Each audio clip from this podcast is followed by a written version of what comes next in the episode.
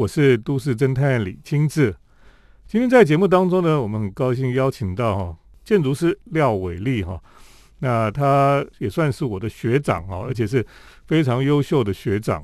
那我在大学时间哈，那个时代就觉得哦，这个学长很厉害，他画的图真的漂亮哈，当时就印象深刻了哈。那现在他这个离开学校之后，他就非常努力的做建筑哦。那盖了很多令人觉得非常有意思的建筑出来了哈，但廖伟立建筑师呢，他主要是在台中哈，那他也是为了上我们的节目哈，还特别跑到台北来啊。嗯，诶，可是他这次哈，他不是来介绍他的建筑作品啊，因为为什么呢？因为他最近出了一本书哈，这本书也不是文字的书哈，这本书是漫画集，大家听了可能会觉得很很惊讶。说，哎，这个建筑师居然会画漫画哈，可能很少人有这种这种本事了哈。那其实廖伟立建筑师呢，他除了会做设计之外哈，他过去画就是画的很好，居然他以前也画漫画哈，所以呢，他现在就出了一本漫画集了哈。这本漫画集呢叫做《密建副本》，对不对？嗯嗯。哎，我先来问一下我们的廖伟立建筑师哈，你到底是什么时候？开始在画漫画的，呃，我想画这个漫画有一个机缘，就在大三的时候，因为，呃，那时候教我们在淡江的时候，那个张文瑞老师啊，嗯嗯，他发觉好像我对这个画画很有兴趣，嗯，那他就叫我们全班大家翻译了一本叫那个 Christopher Alexander 的那个模式议会，嗯，那就花一个暑假哈，在他事务所，他就叫我用。漫画，嗯，把它画出来。但是我想一开始我也不晓得我我会这样画，嗯，那因为我觉得接触了之后，就说好像有一点望文生义。那大概有画了一两百折的这个漫画，就花了一个暑假这样。那后来这本书好像也得到很多。同学还有老师的一个喜欢哈，当然我我我也发现，哎，这本我我这样的一个画法引起好像大家的一个注意啊。之后因为上林的老板他出叫王德进嘛，他出版这本书啊，他就认识了很多人。他当初比较特别，那模式与会这本书出了一段时间之后，我已经到潘记那边从事哦那个设计的一个实物的一个一个学习。那王德进就帮我介绍，从上海来的一个好像漫画奇人，叫叫李佩先生，他很特别。那这个人就说他的言行啊、举止啊，他在我我父之辈的一个一个朋友了。那他看了很多哲学的书啊，然后他在《民生报》行担任这个副刊，然后的一个主要的一个一个推手，然后他。好像对漫画也非常的有兴趣。那时候台湾的漫画刚好风起云云涌，有老琼啊，哦，有郑问啊，他们一堆人都聚集在这个老漫画家李佩这边。那我也因为王德进的一个推荐，然后跟他们就混在一起，然后。他们就叫我画，那我就画了。嗯 哎，大概是有因为这样的经验，但是大学就开始对对，不大学毕业之后，那本书也那个也风行一阵子了嘛。然后大学毕业到潘基那边工作的时候，刚到那边工作的时候，就因为李佩先生的呃那王德进的介绍，跟李佩就认识了。是，然后就跟一堆漫画家认识。那时候那个那时候的台湾的漫画有很多，他呢出版的一个杂志。所以都有很多地方可以发表，包括后来我的东西也在《民生报》陆陆续续的发表上。嗯，啊，但最主要吸引我的还是那个李佩先生跟他言谈之中他的一个想法，还有他对于整个生命的一个认识啊，跟我平常的。一般认识的人比较不一样，他会用一种颠覆的观念去看这样的东西，嗯啊，让我觉得哎，很很好奇这样。是，哎，其实我在大学的时候也读过你那时候张文瑞老师的编的那一本，嗯，对。其实你的漫画真的是让那本书哈，呃，就是。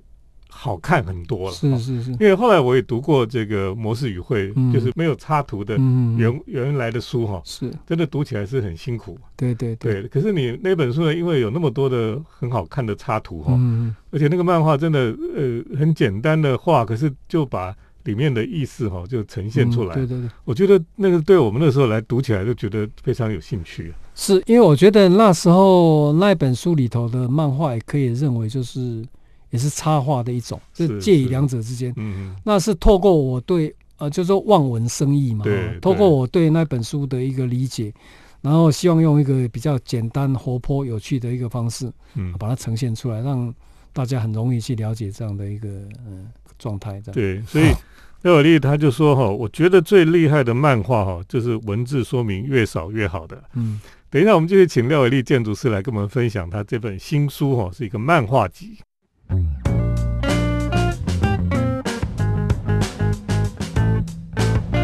欢迎回到我们建筑新乐园节目，我是都市侦探李清志。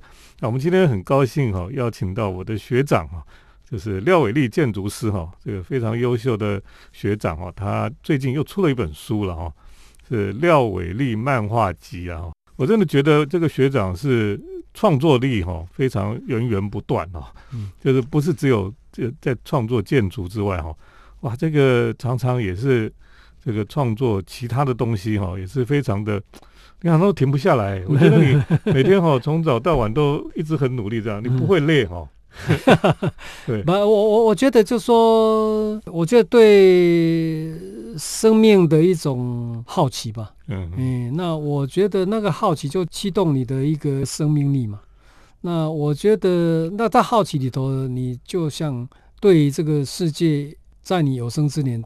做最多的一个了解，包括人事物哦，啊，这个我觉得在这里头你可以得到很多的一个一个一个乐趣。嗯嗯，哎，这本书很很有趣，这名字叫做叫做《密件副本》。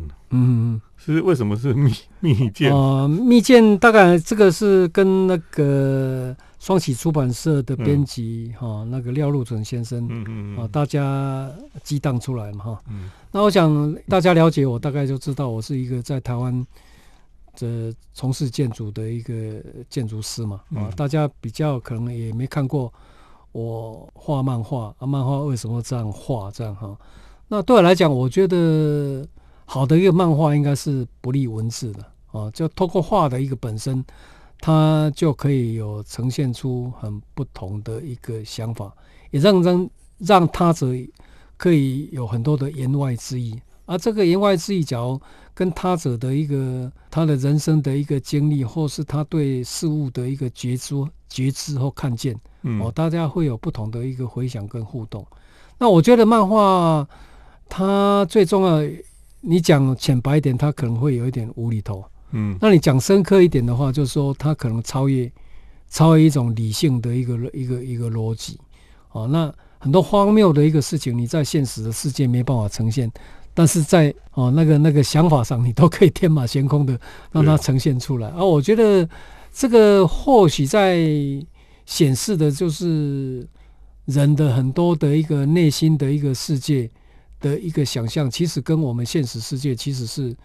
有很大一段的落差，这个落差不是好坏的一个问题，而就是说它有很多不同的方式在显现。哦，那我觉得现实的世界呈现的是一个一个状态，那在你天马行空的一个想象里头，又又有一种状态。而我觉得这种现实跟想象本来就有很多的一个一个呃交叉，或是交错，或是。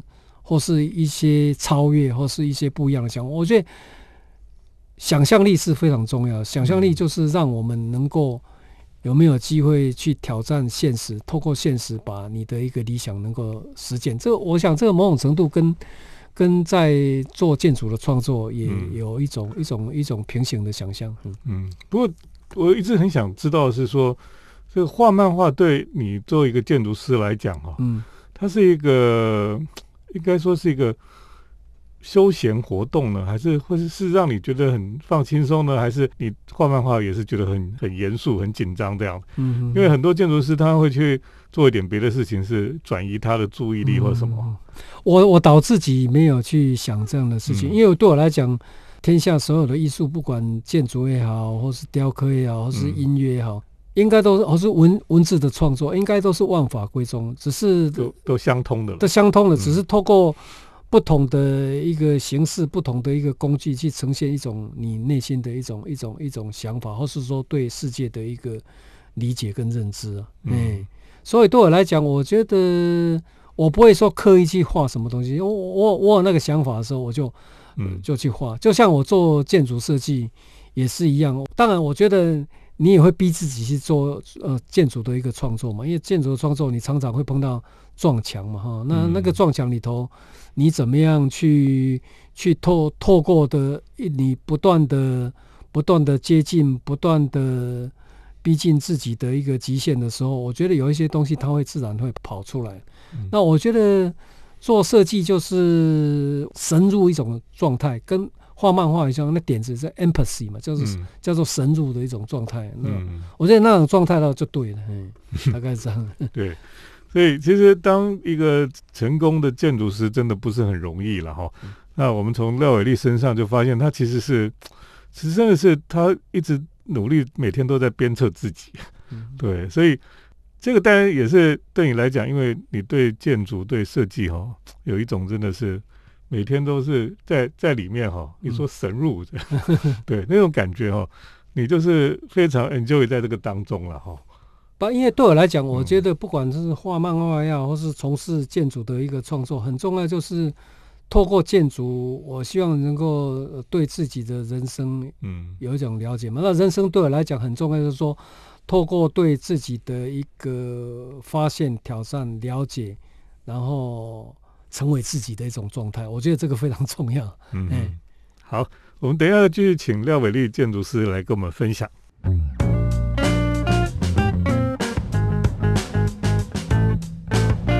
欢迎回到建筑新乐园节目。我们今天请到廖伟丽建筑师哈，来谈谈他的新出版的漫画集哈，《廖伟丽漫画集密件副本》那这本书是由双喜出版社所出版的。我们刚才提到这个建筑师在大学就开始在画画哈，画这个漫画，而且这个漫画呢，我看他的漫画真的是很特别，是因为。跟我们平常看到的日本的漫画是不太一样的，像现在台湾漫画很多都是日本日本的漫画，那我觉得你的漫画比较像欧洲的漫画哈，这是有受到什么样的影响吗？我我我想大概可能没有很特别刻意去模仿什么，可能在自己成长的一个过程里头，我发现很多世界级的一个小说家呀、文学家、哲学家，其实他们都蛮会画的。嗯，很奇怪啊。那我觉得就是，其实画画，尤其漫画，我觉得技巧对我来讲不是很重要啊。那那个像日本的漫画，大概他们都有一个几种不同成型的一个画风嘛，哈。那我觉得漫画的话，应该是它的点子更胜于它的一个技巧，所以我希望。那个那个画的一个方式就越简单越好，嗯，哦，所以大概就是会呈现这样的一个一个状态。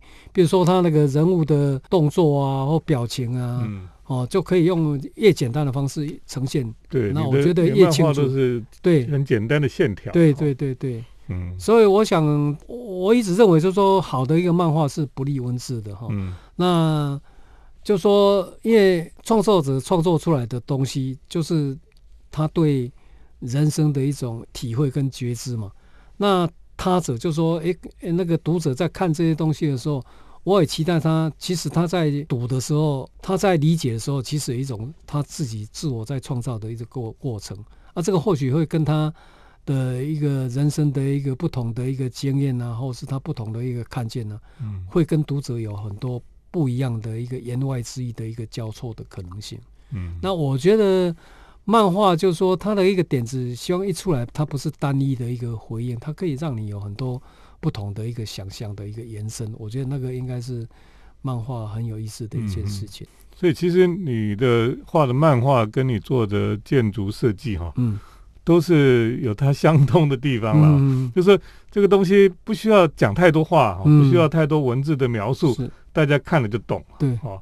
那其实建筑我们讲也是，它它也没有文字，嗯，哦，可是很多建筑就是你看到你就感动嘛，嗯，你就会受到它的影响，这样是是。所以好的建筑其实跟好的漫画也是很，我觉得应该都是相通的啊。但是尤其我在看，就是说那个漫画跟我建筑有什么关系？可能跟我以比较小型的创作，像桥的系列，可能那小的桥的一个系列，有点那好像点子一来，然后它就呈现了一种一种状态。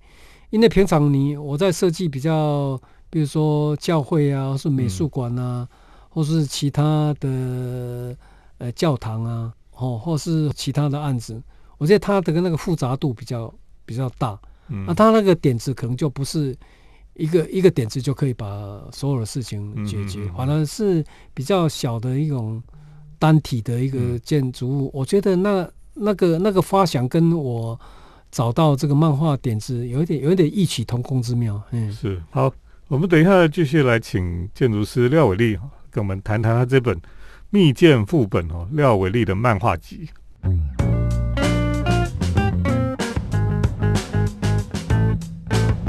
我是都市侦探李清志，那我们今天邀请到的是廖伟立建筑师哈，那大家对他都不陌生，因为他在台湾哦设计了很多大家觉得非常好的一个建筑哈。那最近最有名大概就是礁溪长老教会了哈，这个教堂哈，诶现在已经是变成观光名胜景点哈，很多团体到礁溪去玩哈，诶都指明要去参观这个廖伟立建筑师设计的这个。教西教会了哈，其实这个教会历史很久了哈。对，一百刚好嘛，一百年，一百年嘛哈。对，那马街时代就已经就已经创立了一个教会，是是。那现在一百年刚好是你所设计这栋教堂哦，对，是意义非常重大了哈。那廖伟立建筑师他除了这个教堂系列之外啊，其实也设计很多桥梁哦。我之前去年我才去这个北港，北港那个天空之桥，对。然后，哎，这整个好像这个桥也稍微改变了那个你对那个城市认识的方式了哈。那我觉得这个对我们这个台湾很多地方哈，只要好的建筑设计在那个里面哈，它其实是会慢慢改变我们的城市哈。我觉得廖丽建筑师他的努力哈，特别是他这些努力都融入这个我们的城乡里面哈，我觉得这是慢慢在改变的一个。一个契机了哈，那我我想很想问你说，你接下来比如说你画了这么多漫画哈，接下来还没有最近还有什么画漫画的想法？其实我就是让自己的身体跟心灵的状态，就说自由的一个呈现。其实我也有还还有最近比较画是用水墨去画那个漫画，那也希望以后有机会可以再呈现出来，用一种。不同的一个美彩，但是我觉得点子还是很重要。但是美彩跟点子之间还是有一些不同呈现的一个方式。我觉得对我来讲也是一个蛮有趣的一个挑战。嗯，哎，那你有出过素描集吗？有淡江大学之后就出了一本速写集，对，好像我记得有哈，有那本 六合出版的还在。对，我觉得那个应该要再再版，再版。对，因为其实廖伟立建筑师哈，他的 sketch 非常的厉害哦。对，像现在我们都有看到很多这种在街上这个 sketch 的的老师嘛哈，他现在有很多人，因为他们。就带学生在街上画建筑，画什么画什么这样，然后诶，很多人也想要学这个 sketch，因为他觉得这很很简单，可是又很疗愈了哈。那廖伟立建筑师其实他 sketch 画的非常好了哈，应该要继续画。导师现在我在那个放杂志都有一个专栏，一直在呈现我的那个建筑草图的一个一个呈现。是是，诶，也有出版社在跟我接洽，是不是以后有机会可以出版？草图的一个专辑，对，哎，那个应该假如时机比较成熟，会去做这件事情，这样，嗯，所以我们知道这个廖立建筑师真的是创作力很强啊，这个也是多才多艺的一个建筑师哈。那我想，因为过去呢，我们非常崇拜就是达文西他所谓的这个文艺复兴人哦，就是是一个多才多艺的，可以做很多事情的人建筑师的训练，应该我们也是朝这个方向是是是。那廖伟立建筑师呢，就让我们看到一个，哎，真的是可以做很多生产力，这个创作生产很很旺盛的一个人了。那我觉得也是，当然他也是非常的努力哈，也给我们很好的一个榜样了。今天很谢谢廖伟立建筑师来到我们节目当中。好，谢谢都市侦探。有机会我们还是要继续请廖伟立建筑师来跟我们分享。谢谢谢谢谢谢听众朋友的收听。我们接下来呢是都市侦探的咖啡馆漫步单元。都市侦探的咖啡馆散步。